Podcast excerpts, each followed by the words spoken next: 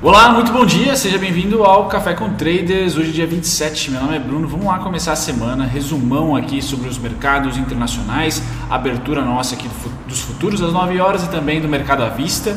Hoje eu trago Cogna, BTC, sobre a Cogna que tem polemizado, vamos dizer assim, toda a, a Faria Lima, vamos dizer. Também tem notícias sobre a Ipera, tá? E aí a gente termina com os fluxos gringos e um pouquinho sobre o que está no radar para essa semana na nossa bolsa de valores. Vamos lá. Bom dia novamente a todos. Vamos lá começar com o fechamento norte-americano da sexta-feira passada, tá? Então nós tivemos aqui S&P e Dow Jones fechando no campo negativo tá? 0,60% de baixa para o S&P, mesma coisa aproximadamente ali Dow Jones 0,68 de queda, enquanto a Alemanha hoje, segundona, dia 27, trade no campo positivo, 0,24%, neutro barra positivo, mesmo ah, o inverso aqui no caso para o Reino Unido, mas ainda né, neutro. Hoje não é um dia de noticiário forte, não deve trazer para os mercados tendência. Tá? Eu venho falando isso durante o mês inteiro.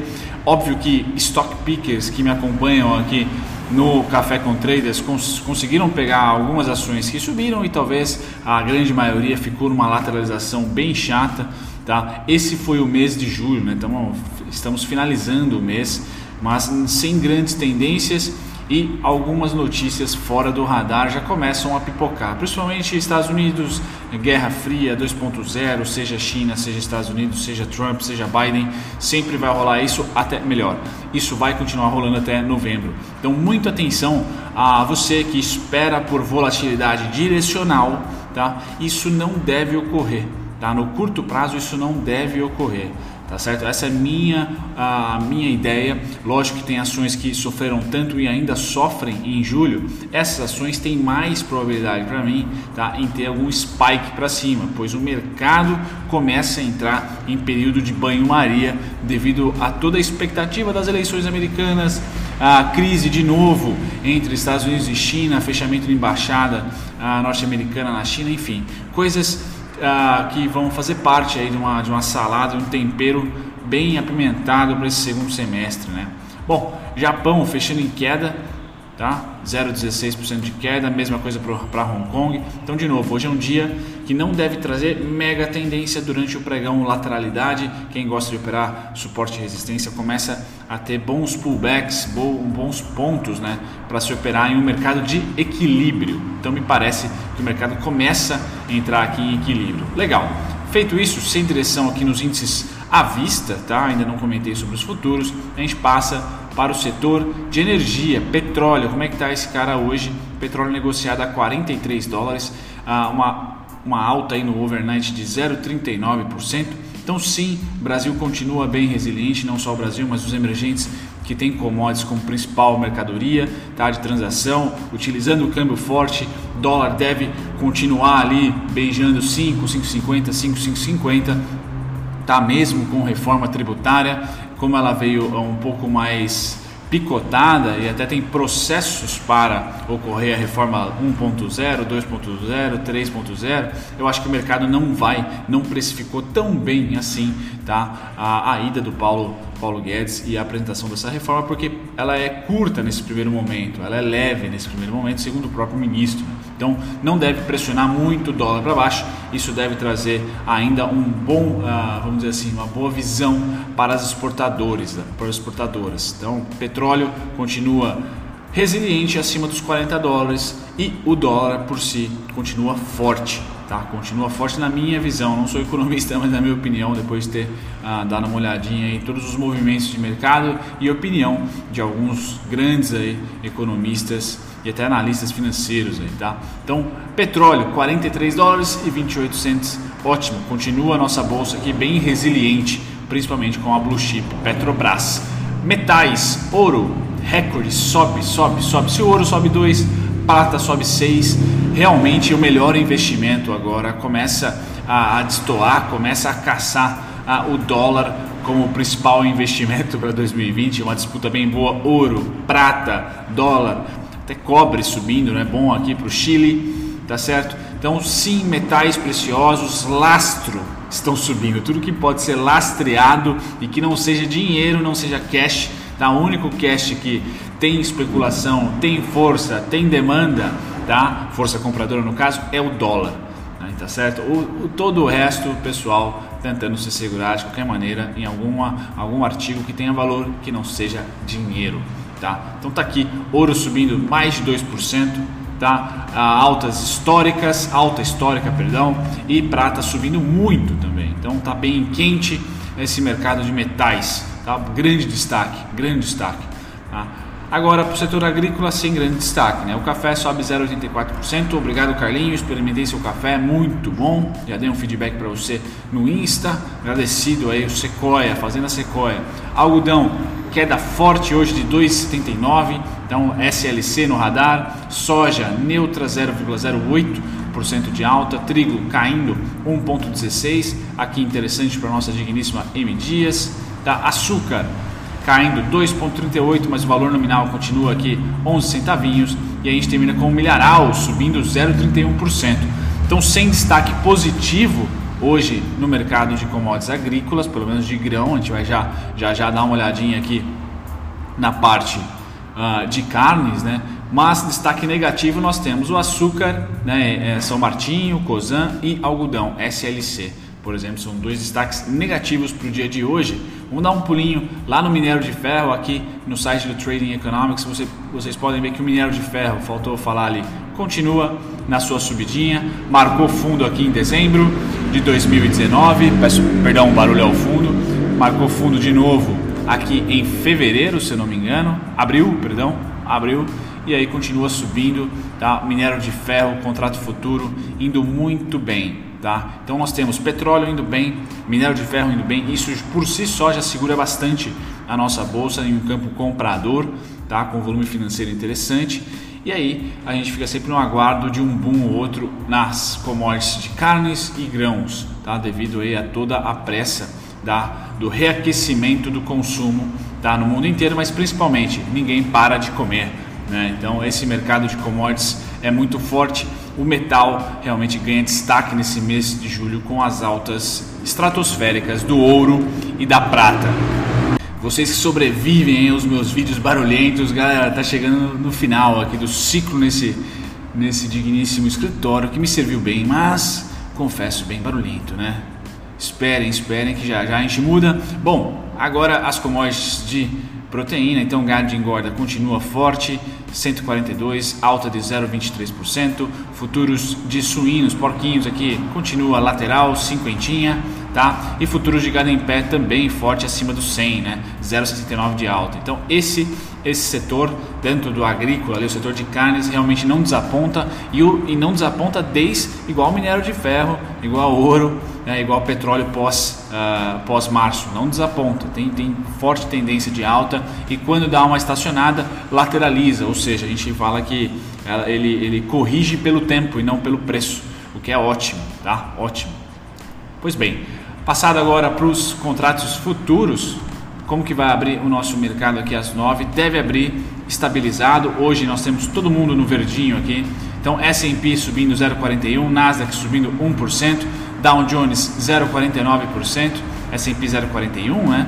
E Nikkei Japão 1,57 de alta, DAX 0,22. Então destaque aqui para o Nikkei no mercado futuro. Isso deve colocar a gente num campo tranquilo de abertura, tá? Tranquilo que eu digo sem gaps para cima ou para baixo com um viés de compras ainda, acreditando em oportunidades durante a semana. Expectativa, então, vamos dizer assim, o, o start da semana, segunda-feira, deve ter uma velocidade reduzida, mas há, há compras ah, no mercado global, então não deve esperar aqui uma retração tão violenta como, ah, por exemplo, o fechamento da semana em dúvida, né? um candle semanal no Ibov de dúvida, nos colocou. Devemos aqui oscilar dentro dentro das precificações da semana passada. Equilíbrio, né? Doji, para quem gosta, né? Aquele candle que parece uma cruz, tá? Ou até com um corpo bem tranquilo, né? Esse foi o fechamento da semana, tá? Essa semana passada. Essa semana a gente deve oscilar dentro, dentro dessa precificação aqui, tá? Sem tendência de alta, sem tendência de baixa, tá certo? Já já eu trago o gráfico do Ibov para vocês. Tá? Pois bem, agora a gente passa aqui para os juros, começa a ter venda, começa a pôr no bolso, lembrando aí final do mês chegando, tá? ainda não, dia 15 de agosto ali aproximadamente, que é a próxima reunião do Copom. Então os juros começam a ser, ah, vamos dizer assim, vendidos, o que pressiona nosso digníssimo dólar, não tem jeito. Então venda aqui dos gringos em juros, a gente percebe que a curva aqui começa a ficar, começa a ter um declive importante, essa linha cinza, enquanto o nosso institucional comprando juros a rodo. Dólar, esse é o mais difícil, sem tendência. A rolagem vai, vai ter essa semana, se não me engano, ou, ou no máximo segunda-feira. Preciso ver aqui no, no calendário. Hoje é dia 27. Ah, quinta, semana que vem tem rolagem de dólar. Tá? Então, sim, sim, sim. Finalzinho do contrato aqui, ainda sem tendência, acumulando lá no topo. Tá? E aqui eu trago para vocês basicamente o que importa para a gente. Tá? Investidor estrangeiro perdendo o apetite em dólar tá? E o investidor brasileiro institucional vendendo ainda mais, tá? Vendendo ainda mais. Então há uma tendência de acumulação barra queda, tá? Devido a esses dois players aqui, né? apontando na mesma direção no curtíssimo prazo. Lembrando que o contrato do dólar vence essa semana, tá? Então, no curtíssimo prazo, a gente pode ter uma semana aí xarope, uma semana lateral ainda. Já na, na rolagem do contrato, mais mais Copom decidindo corte ou não na taxa de juros, esse cara aqui deve ganhar a tendência. Tá? A contraparte aqui, ah, por enquanto, é o banco. São os bancos.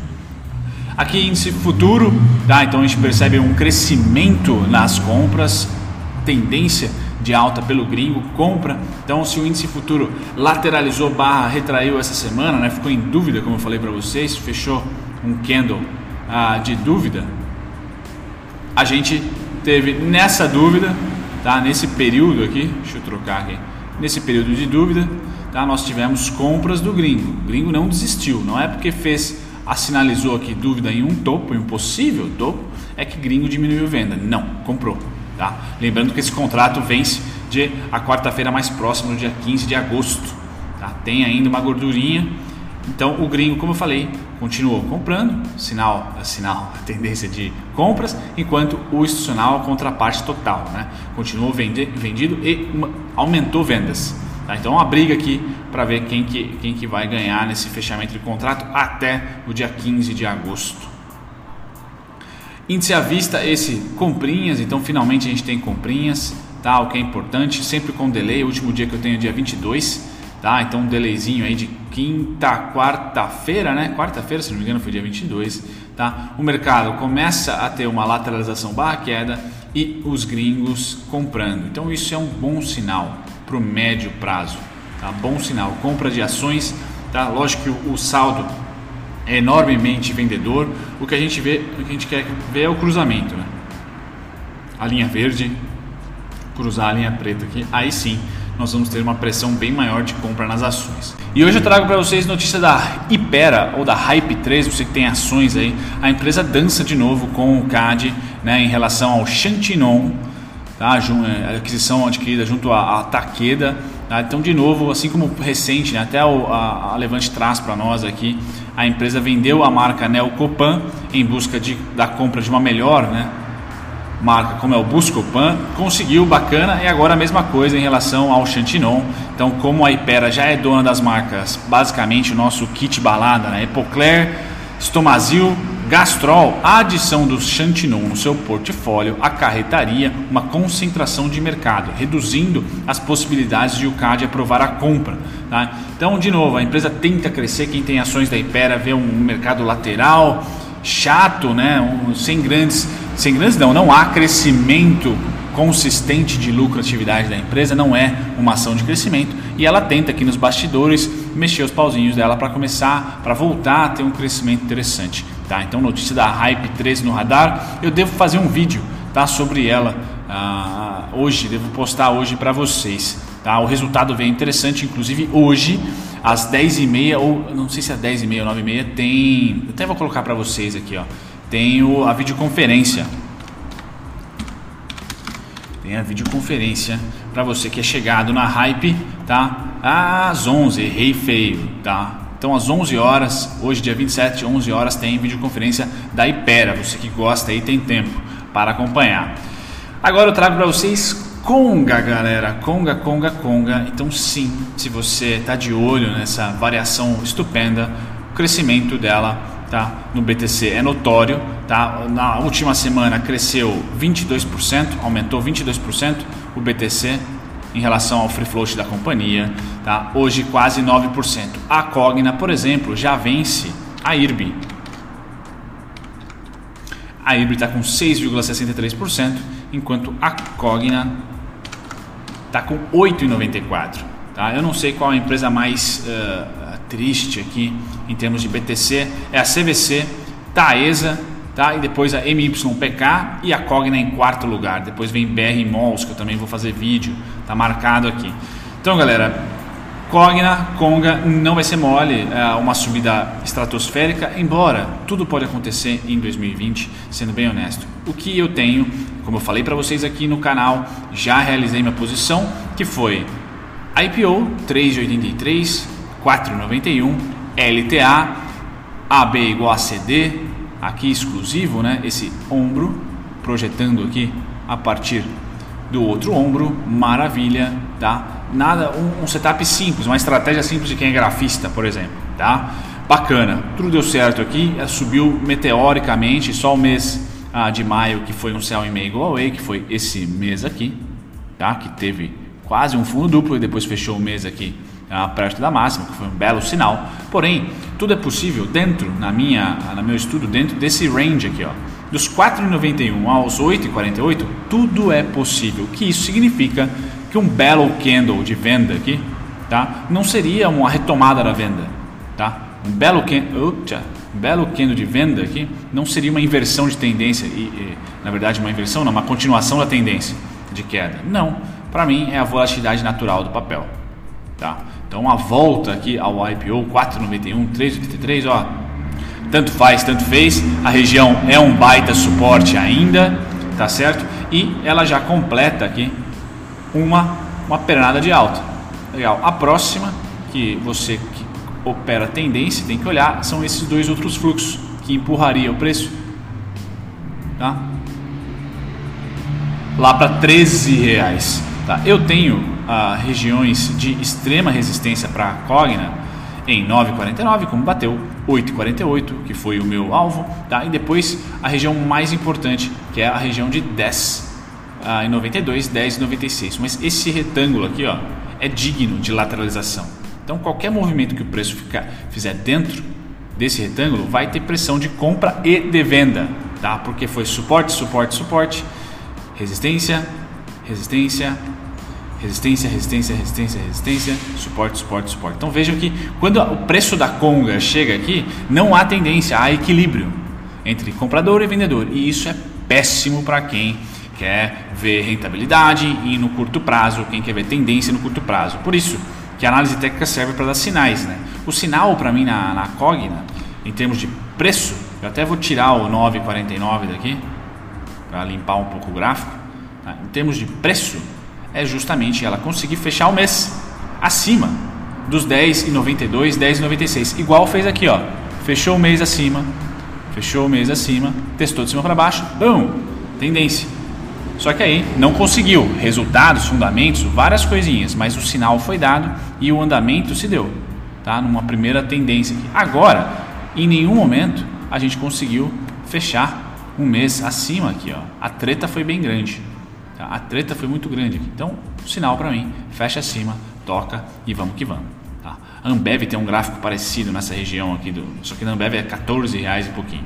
Beleza, galera? Então é isso que eu tenho para Cogna. Desculpem a barulheira, hoje realmente está mais barulho que o normal.